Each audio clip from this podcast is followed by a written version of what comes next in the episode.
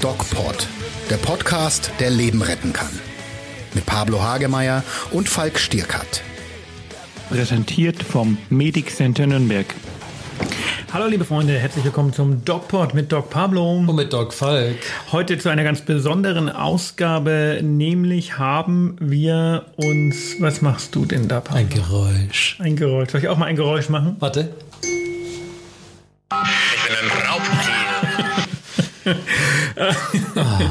Wir haben uns ähm, von euch bitten lassen und ähm, wir werden dem ents natürlich entsprechen, ein bisschen was Persönliches über uns zu erzählen. Und deswegen haben wir jetzt ähm, zwei Folgen.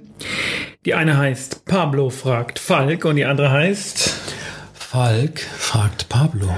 Und es geht ähm, darum, dass ihr uns persönlich einfach ein bisschen besser kennenlernt. Und wir dürfen euch begrüßen zu Pablo fragt Falk. Ja, und ich möchte gleich mit der ersten Frage beginnen. Falk, warum... Pablo. Was? Na, du hast gesagt Falk. Falk. Ich habe gesagt Pablo. Also, warum steht in deinem Keller eine nicht sehr große Holzkiste mit Falk Stirker drauf? da liegt der wahre Falk drin. Das war ein kleinwüchsiger, den haben wir äh, frühzeitig äh, um die Ecke gebracht und da liegt er jetzt drin. Das Spiel, was wir spielen, soll ja äh, so real wie möglich sein, oder? Ja, okay. Was ist drin? Da ist gar nichts drin. Das ist eine ähm, Box, die ich von meinem Bruder zum 30. Geburtstag geschenkt bekommen habe, zusammen mit einem ähm, Whisky-Set, was du da drüben siehst. Da oben. Ja. Ähm, und da steht drauf. Falk Stierkert, Best sind 1984. Ähm, und dazu gab es einen 30-jährigen Whisky. Der mir aber, und das ist eine lustige Geschichte, die gar nicht so lustig ist, den hat mir mein Opa geschenkt. Und ähm, am selben oder am, am Tag danach bin ich nach Tschechien gefahren und hatte den äh, Whisky mit ganz vielen anderen nicht preiswerten Dingen hinten in meinem Auto liegen und die haben mir das Auto eingeschlagen und nur den Whisky geklaut. Idioten. Ehrlich. Krass. Okay, das heißt, das ist so eine Erinnerung, die dir wichtig ist, weil sie ja hier irgendwie mitten im Raum steht. Ja, mein Bruder hat mir das geschenkt, wie gesagt, zum Geburtstag. Das Ja. ist inklusive dieses äh, Whisky-Sets Ja. bestehend aus zwei Gläsern und einer Karaffe. Und das heißt, wichtige Information, Whisky ist ja auch wichtig. Also du hast eine, eine Sammlung, wenn ich mich hier umdrehe, an ausgesuchten Tropfen. Ähm, ich kann das nachvollziehen, weil ich auch gerne mal einen Schluck Whisky trinke. Möchtest du einen haben? Gerne, aber ich habe ja schon den Gin von Professor Breuer. Prost. Prösterchen, Achtung, Sounddesign live. Und die ähm, Frage ist, warum sammelst du Whisky? Naja, weil Briefmarken schon vergeben waren.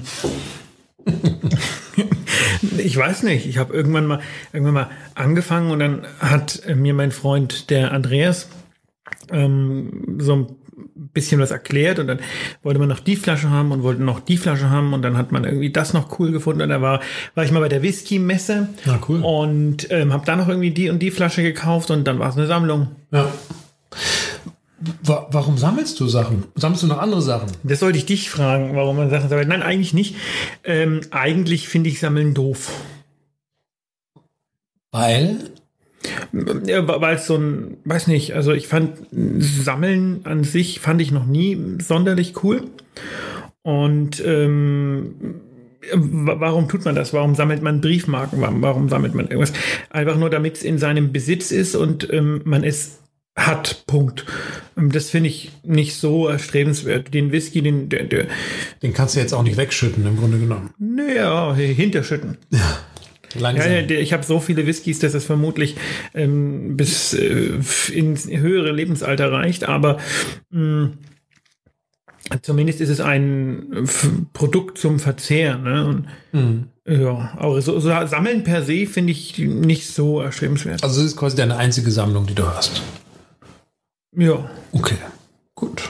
Ja, man sammelt ja oft Dinge, das wäre die, die psychologische Interpretation, um äh, Löcher der Seele zu stopfen. Ne? Also es gibt die, die sich bis unter die äh, Zimmerdecke mit Gegenständen vollstopfen. Das machst du ja nicht. Also ist das dann in Richtung Messi gehend? Oder Das- ich kenne ja genau, ähm, durch meinen Dienst Messi relativ viele gibt's. Messis und das finde ich auch mal faszinierend. Müssen wir mal drüber reden über Messi? Ja, Messis sammeln wahnsinnig viel Kram, der auch sinnlos ist. Das tun aber auch Menschen, die Geld haben, die haben halt nur mehr Platz. Und wenn die 20 Autos sammeln, fällt das nicht so auf. Aber äh, jeder, der sammelt und sich mit Gegenständen umgibt, da könnte man ein kleines psychologisches Thema dahinter vermuten. Ah ja, spannend. Ja. Ja, was habe ich denn noch für eine Frage? Genau. Denkt daran, unsere Zuhörer möchten uns etwas persönlicher, Persönlicher. kennenlernen. Ja. Ähm, Falk, Pablo. Du hast einen Bruder. Ähm, wie ist denn so dein Familienleben? Jetzt, du gründest ja jetzt, hast schon eine Familie gegründet. Das heißt, du weißt auch, wie eine Familie funktioniert. Was ist dir wichtig an deiner jetzigen Familie? Du hast ein Neugeborenes, du hast Das acht Monate, die- ja, das ist Die noch, Leni- ist noch äh, fast Säugling, oder? Wie lange ist man noch Säugling? solange man gesorgt wird. gesäugt wird. Äh, da habe ich übrigens eine krasse Geschichte, ähm, eine schöne Geschichte, ähm, kleiner Ausflug in die humoristische Seite dieses heutigen Podcasts. Ähm, eine Szene, eine Hochzeitsszene. Ähm, die Braut ähm, kommt in die Kirche, dort warten alle Gäste und äh, der Bräutigam ist noch nicht da.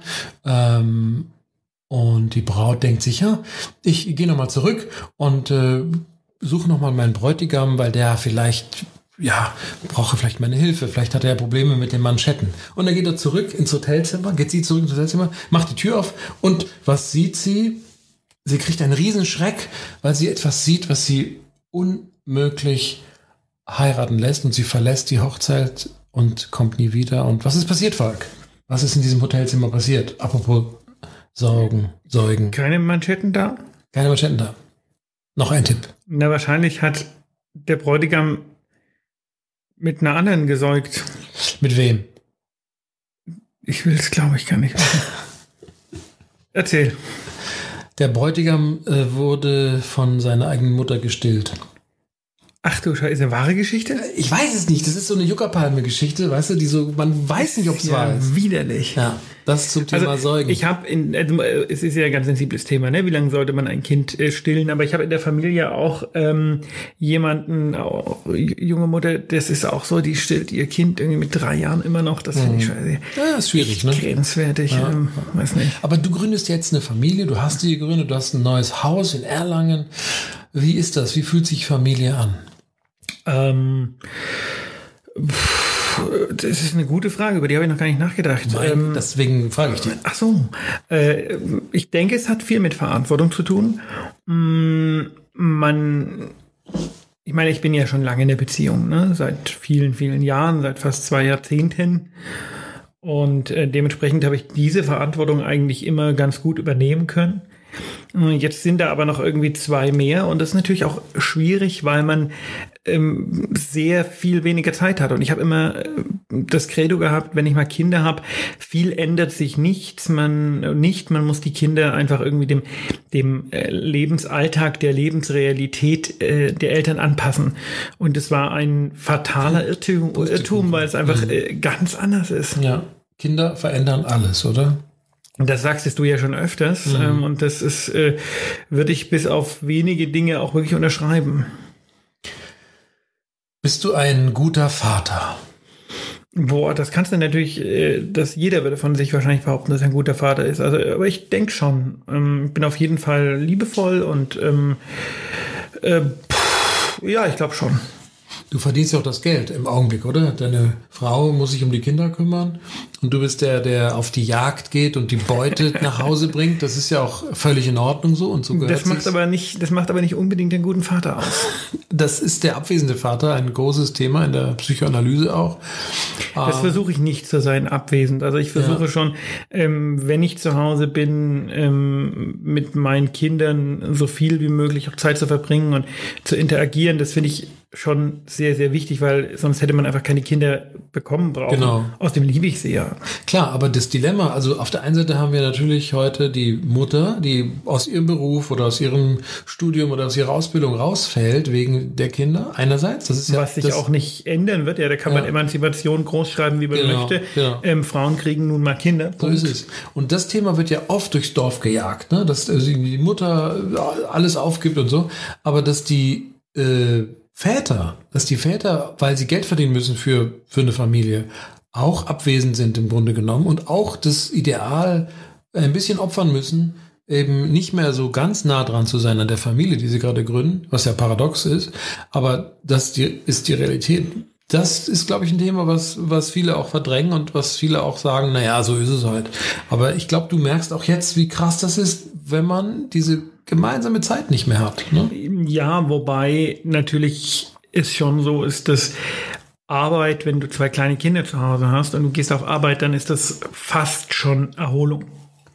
Also den, den Job, weg, den, du weg kannst. Ne? Genau, den Job, den meine Frau macht und die kann nicht weg. Ähm, also den weiß ich nicht, ob ich den machen könnte. Ich, wenn ich mit zwei, wenn ich mit den beiden Kindern ganz alleine bin und die fangen beide an zu schreien, dann Ja, ist das kannst- schon kannst eine ja nicht- Überforderung. meine Frau muss das jeden. Tag machen. Ne? Du kannst sie nicht stillen. Ja, aber meine große wird nicht gestillt.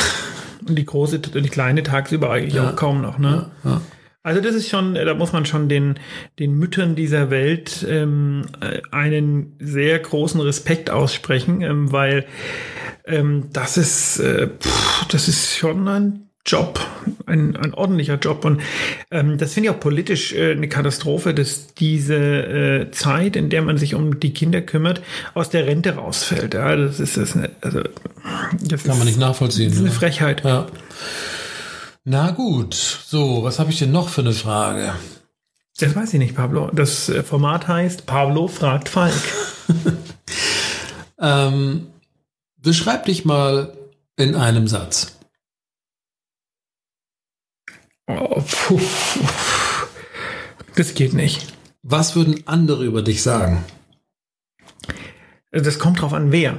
Na, Das kommt sehr drauf an, wer. dann such dir zwei aus.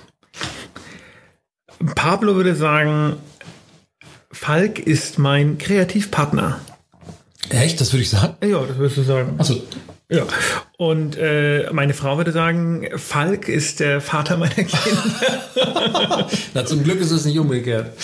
Ähm, und die äh, nächste Frage ist, Falk, was möchtest du im Leben erreichen? Na, ich bin ja schon 35. Ne? Die Frage hättest du mir vor 15 Jahren stellen sollen. Das heißt, du bist jetzt schon an dem Ziel, oder wie? Das ist ganz schwierig, ne? Also äh, an einem Ziel an sich ist man, glaube ich, nie. Aber ähm, ich bin momentan zumindest gerade in eine Phase der Konsolidierung eingetreten. Ja, das hattest du angekündigt, ne? IM oder DocPods. Genau. ähm, dass du dich irgendwie ja konsolidieren, also irgendwie verdichten oder äh, so ein bisschen ja vereinfachen willst oder zumindest Ja, konsolidieren heißt nicht vereinfachen, sondern das heißt das, was man aktuell macht, äh, erst mal eine Zeit lang machen. Ne? weitermachen. Also, was möchtest du im Leben erreichen, ist für eine, jemanden, der 35 ist, ähm, so, schon seit zehn Jahren seinen Job macht, der jetzt auch nicht unbedingt schlecht ist. Ähm, und ja, ich habe irgendwie zehn Bücher geschrieben. Ich glaube, so rein objektiv habe ich schon das ein oder andere erreicht. Ähm, und es äh, wäre ganz schön, wenn das noch so ein bisschen so weitergehen würde. Und ansonsten werden, auch wenn das jetzt furchtbar altbacken klingt, aber werden mit zunehmendem Alter einfach andere Dinge wichtig, ja, dass man, dass man ähm, einfach gesund und fit ist und bleibt und ähm, die Zeit, die man hat, vernünftig irgendwie verbringt. Also ähm, das ist, vielleicht ist das auch diese Phase der Konsolidierung. Frag mal weiter. ähm, was würde dich total und absolut befriedigen?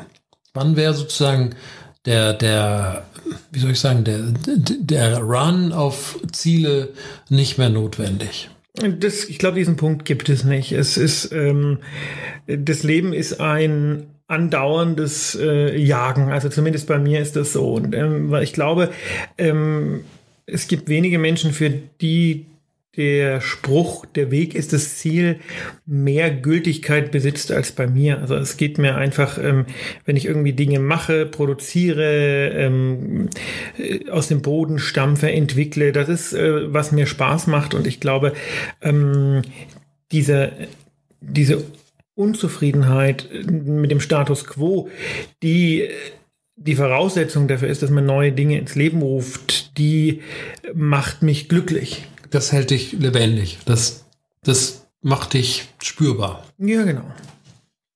Das sind ja Fragen der etwas anderen Art. Ich hätte jetzt ganz was anderes erwartet.